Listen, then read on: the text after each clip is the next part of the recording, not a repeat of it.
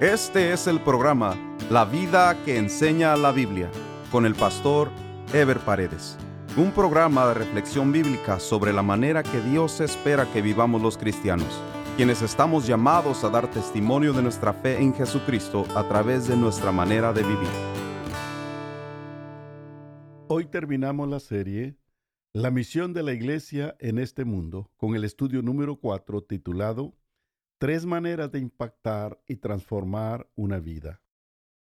Desde que los apóstoles iniciaron la predicación del Evangelio, ellos sabían que su tarea no sería fácil, pero estaban convencidos de que la misma era lo más importante en sus vidas. Por eso se dieron a la tarea de predicar un Evangelio de poder que fuera de impacto en los corazones. El mundo conocido fue transformado por el poder del Evangelio. Sin embargo, se han levantado nuevas generaciones que al igual que la generación que se levantó después de la muerte de Josué, ya no conocen ni sirven al Dios verdadero, como dice jueces capítulo 2 versículos del 8 al 10. Pero murió Josué, hijo de Nun, siervo de Jehová, siendo de ciento diez años, y lo sepultaron en su heredad en Timnat Sera, en el monte de Efraín, al norte del monte de Gaz. Y toda aquella generación también fue reunida a sus padres. Y se levantó después de ellos otra generación que no conocía a Jehová ni la obra que él había hecho por Israel. La misión de la iglesia de predicar el Evangelio no solo sigue vigente, sino que sigue siendo urgente y sigue siendo la misión más importante de la iglesia y del creyente en este mundo. Pero al igual que los apóstoles y la iglesia primitiva, debemos predicar un evangelio que esté respaldado por el poder del Espíritu Santo y por la vida ejemplar de los creyentes, para que las personas que reciban nuestro mensaje puedan ser verdaderamente impactadas. Hay varias maneras de dar testimonio y de impactar una vida para que reflexione sobre su condición y desee ser transformada de una vida sin sentido a una vida con sentido y con propósitos eternos. La Biblia nos presenta muchos ejemplos para impactar una vida y provocar así su transformación.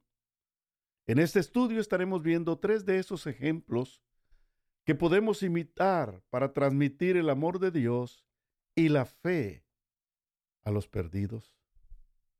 En primer lugar, tenemos que desarrollar una fe digna de imitar. El creyente que llega a desarrollar una fe sólida en Dios, que muestra madurez y equilibrio en la vida, llega a constituirse en un ejemplo e inspiración que desafía la vida de los incrédulos. Este fue el caso de Noemí. La historia de Noemí que nos narra la Biblia es una verdadera inspiración para los creyentes. Una mujer cuya fe firme en Dios fue suficiente para que su nuera Ruth dejara todo y siguiera al mismo Dios que ella seguía. Después que Noemí le sugirió a Ruth que se regresara a Moab porque ya no tenía sentido que la siguiera, pues su hijo, el esposo de Ruth, había muerto, Ruth le responde a Noemí en Ruth 1.16 de la siguiente manera. Respondió Ruth, no me ruegues que te deje y me aparte de ti, porque a donde quiera que tú fueres, iré yo, donde quiera que vivieres, viviré. Tu pueblo será mi pueblo y tu Dios, mi Dios. Ruth tenía todas las condiciones para estar decepcionada y regresarse al pueblo pagano de Moab donde vivía su familia, pues había perdido a su marido y no tenía sentido seguir viviendo con su suegra. Sin embargo, Ruth ya había sido cautivada por la fe de Noemí. Había visto cómo esta mujer mantuvo su fe y su comunión con Dios en medio de la tragedia y el sufrimiento de perder a su esposo y a sus dos hijos en una tierra extraña. Noemí soportó con paciencia el sufrimiento y el dolor, no desarrolló sentimientos de impotencia ni resentimiento contra Dios, porque amaba a Dios y respetaba su soberanía sobre todas las cosas. Por eso Noemí, al quedarse sola, en lugar de quedarse en medio de un pueblo pagano, decidió regresar a su pueblo Judá, sabiendo que Dios sería cargo de su vida. Noemí fue una mujer que con su conducta demostró la confianza y la fe que tenía en Dios. Ya sea en tiempos de bienestar como en tiempos de dificultad, en tiempos de abundancia como en tiempos de escasez. La mayoría de la gente depende de las circunstancias. Sus actitudes y su estado de ánimo dependen de la situación que están atravesando. Son dominados por sus sentimientos. Son una cosa cuando les va bien y cambian totalmente cuando les va mal. Pero un creyente de fe es la misma persona, tanto en las alegrías como en las tristezas. Su vida transcurre serena y firme en cualquier circunstancia, porque dependen de Dios y no de esas circunstancias. Noemí fue la misma mujer serena y esforzada cuando tenía a su esposo y cuando lo perdió, cuando tenía a sus hijos como cuando los perdió. Ruth vio en su suegra Noemí una templanza de vida, una seguridad en sus decisiones y una devoción incondicional. Ruth fue inspirada por la fe de Noemí, de tal manera que cuando Noemí le dijo que ya no valía la pena que siguiera con ella por la muerte de su hijo, Ruth le dijo, no me ruegues que te deje y me aparte de ti. De la misma manera, nosotros necesitamos desarrollar una fe firme en un mundo cambiante lleno de temores e incertidumbre, para que aquellos que viven con nosotros o los que nos rodean crean en el Dios que nosotros creemos y sientan la necesidad de seguir al Dios que nosotros seguimos. El creyente que desarrolla una fe firme se convierte en un testimonio desafiante para los incrédulos, que viven confundidos y atemorizados sin Dios y sin esperanza. La iglesia necesita hombres y mujeres que tengan la fe que tenía Noemí para impactar a sus semejantes. El segundo ejemplo que tomamos de la Biblia es acerca de demostrar el amor genuino de Dios hacia los necesitados. Vivimos en un mundo donde el egoísmo y la indiferencia entre unos y otros cada día es más evidente. Pero basta un acto genuino y desinteresado de amor por un necesitado para impactar su vida y mostrarle al mundo el interés que Dios tiene por los que sufren y los necesitados. Por eso la Biblia nos presenta la historia del buen samaritano, un hombre cuyo amor genuino y desinteresado salvó la vida de un hombre abandonado y despreciado por otros. Lucas 10, 32 al 35 dice, Pero un samaritano que iba de camino vino cerca de él y viéndole fue movido a misericordia, y acercándose vendó sus heridas, echándoles aceite y vino, y poniéndole en su cabalgadura lo llevó al mesón y cuidó de él. Otro día al partir sacó dos denarios y los dio al mesonero y le dijo, cuídamelo, y todo lo que gastes de más, yo te lo pagaré cuando regrese. Un acto genuino de amor no solo va a ser de gran bendición para una persona, sino que su vida va a ser conmovida y transformada. Ese hombre herido y abandonado dejó de ser el mismo después de recibir el amor de Dios a través de un desconocido. La Biblia nos da a entender que el hombre que fue asaltado, que fue dejado tirado y herido en el camino, era judío. Luego dice que dos religiosos judíos pasaron y lo ignoraron. Mientras este samaritano dice la Biblia que fue movido a misericordia. Los judíos y los samaritanos eran enemigos, ni siquiera se hablaban. Mientras que los religiosos judíos estaban pensando en sus propios intereses e ignoraron a uno de los suyos, el samaritano sintió compasión al ver la situación de este hombre y actuó en misericordia. Cuando uno ve en detalle esta historia, se da cuenta que no fue un simple acto de compasión o un detalle de ayuda, sino fue algo más profundo. Primero tuvo compasión, le dedicó tiempo. Probablemente era un comerciante que iba ocupado en un negocio o en un viaje comercial importante. Le dedicó esfuerzo personal, interrumpió su viaje y le proveyó atención con sus propios recursos sin esperar recibir nada. Podemos imaginarnos el impacto en la vida de este hombre cuando ya estaba sano y vuelto a la normalidad. Sin lugar a dudas, fue impactado y transformado por el amor que recibió. Manifestar el amor de Dios hacia los necesitados no es asunto de tiempo o dinero, sino un asunto de amor, amor genuino, el amor de Dios. Y nosotros los cristianos contamos con ese amor que no se puede comprar ni con oro ni con plata, el amor de Dios. Si hiciéramos el bien a nuestros semejantes, especialmente a los necesitados, nuestra evangelización y el testimonio de la iglesia sería de mayor impacto en este mundo. Después de contar la historia, Jesucristo le dijo a quien le había preguntado en Lucas 10, 36 al 37, ¿quién pues de estos tres te parece que fue el prójimo del que cayó en manos de los ladrones? Y él le dijo, el que usó de misericordia con él.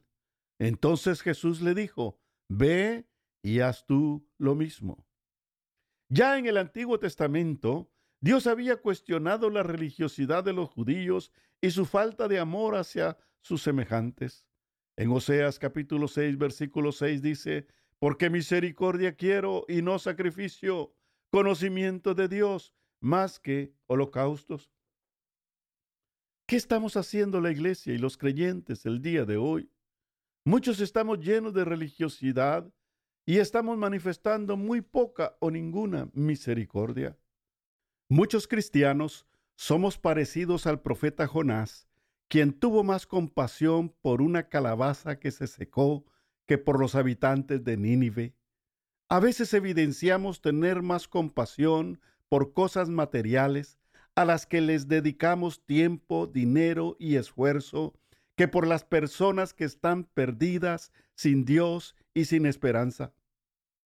Los cristianos somos producto de la misericordia de Dios, porque sin la misericordia de Dios no somos nada.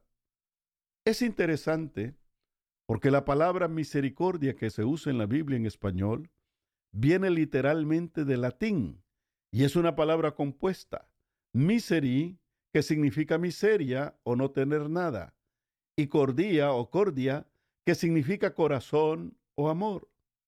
La misericordia entonces es la manifestación del amor de Dios hacia los que no tienen nada. Y eso fue lo que Dios hizo por nosotros. Nos amó y nos perdonó sin nosotros merecerlo. Por eso dijo David en Salmos 36, 7, Cuán preciosa, oh Dios, es tu misericordia. Por eso los hijos de los hombres se amparan bajo la sombra de tus alas. ¿Por qué a nosotros nos cuesta mostrar misericordia a los perdidos y a los necesitados? Porque muchas veces estamos igual que el pueblo de Israel, envueltos en ritos y tradiciones, o lo que es lo mismo, un evangelio religioso.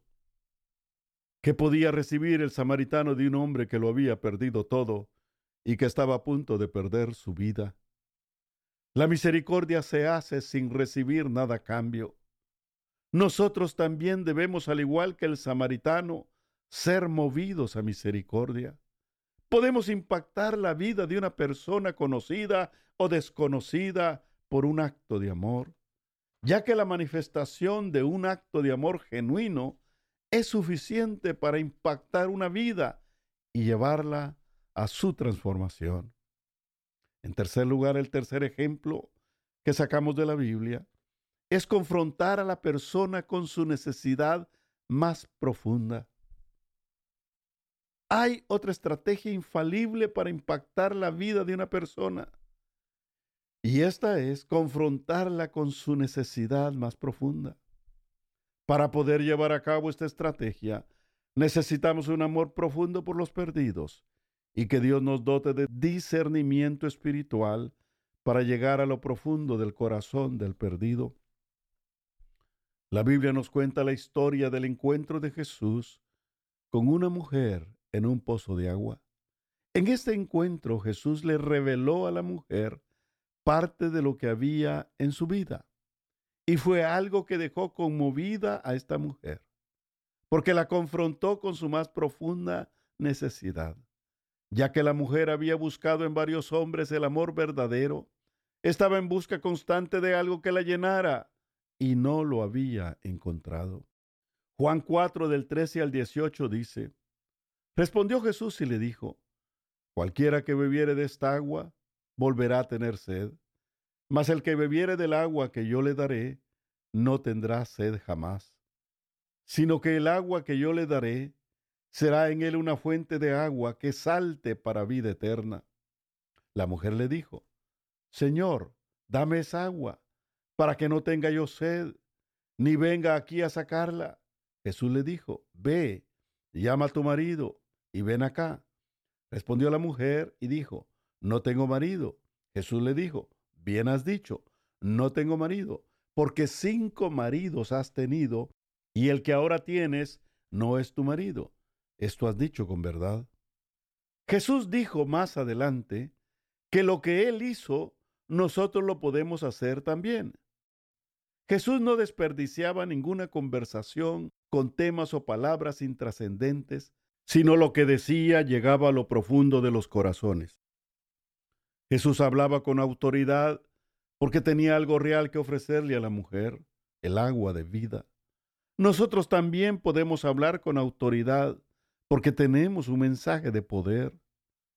La vida de la mujer no solo fue impactada, sino que fue transformada totalmente al grado que se convirtió en una transmisora del poder de Jesucristo y muchos otros de su pueblo siguieron a Jesús por su testimonio.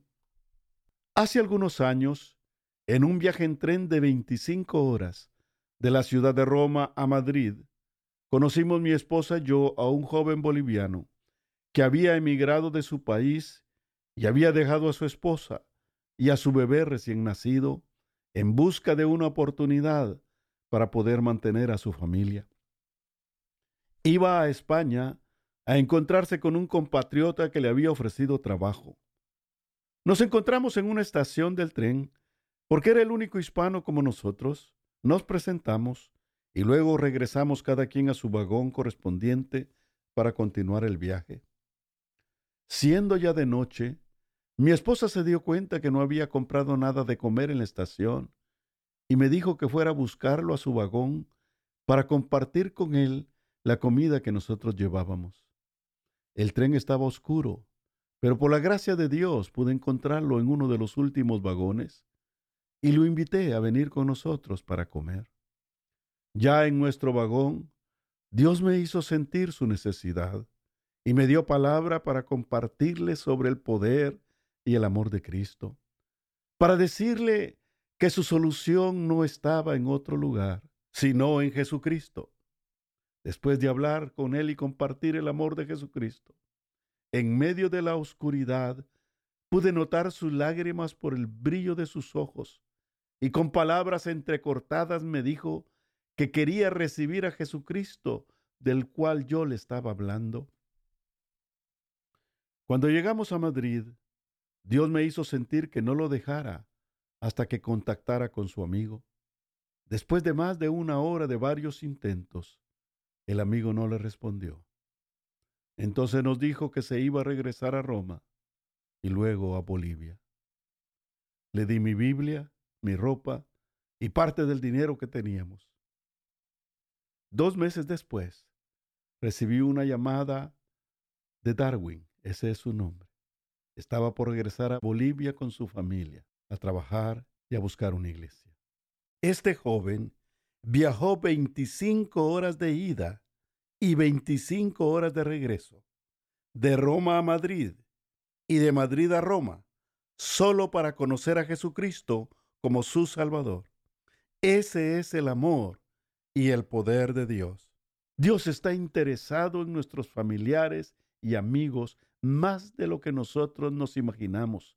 y Él pone a nuestra disposición su poder, su discernimiento sobrenatural para que nosotros hablemos a las almas perdidas en su necesidad más real y profunda. Una de estas tres maneras es suficiente para tocar, para impactar y para provocar la transformación de una persona. Vivir una vida de fe digna de imitar, como la vivió Noemí.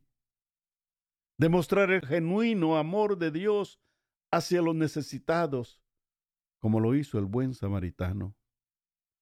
Y confrontar a la persona en su necesidad más profunda, como lo hizo Jesús con la mujer samaritana. Cualquiera de nosotros lo podemos hacer. El mundo que nos rodea lo está necesitando. La próxima semana estaremos iniciando una nueva serie. Nos vemos en el próximo estudio. Dios les bendiga. Este fue el programa La vida que enseña la Biblia con el pastor Ever Paredes. Este programa fue patrocinado por la iglesia La Puerta Abierta, ubicada en Irvine, en el condado de Orange, California. La iglesia La Puerta Abierta transmite uno de sus servicios por YouTube. Si desea ver la transmisión con los mensajes del pastor Ever Paredes, vaya a nuestro sitio de internet, lapuertaabierta.com, y haga clic en transmisión en vivo. O directamente a YouTube y escriba LPA en vivo los domingos a las 10.30 de la mañana. Si desea mayor información, escriba al correo electrónico info arroba lapuertaabierta.com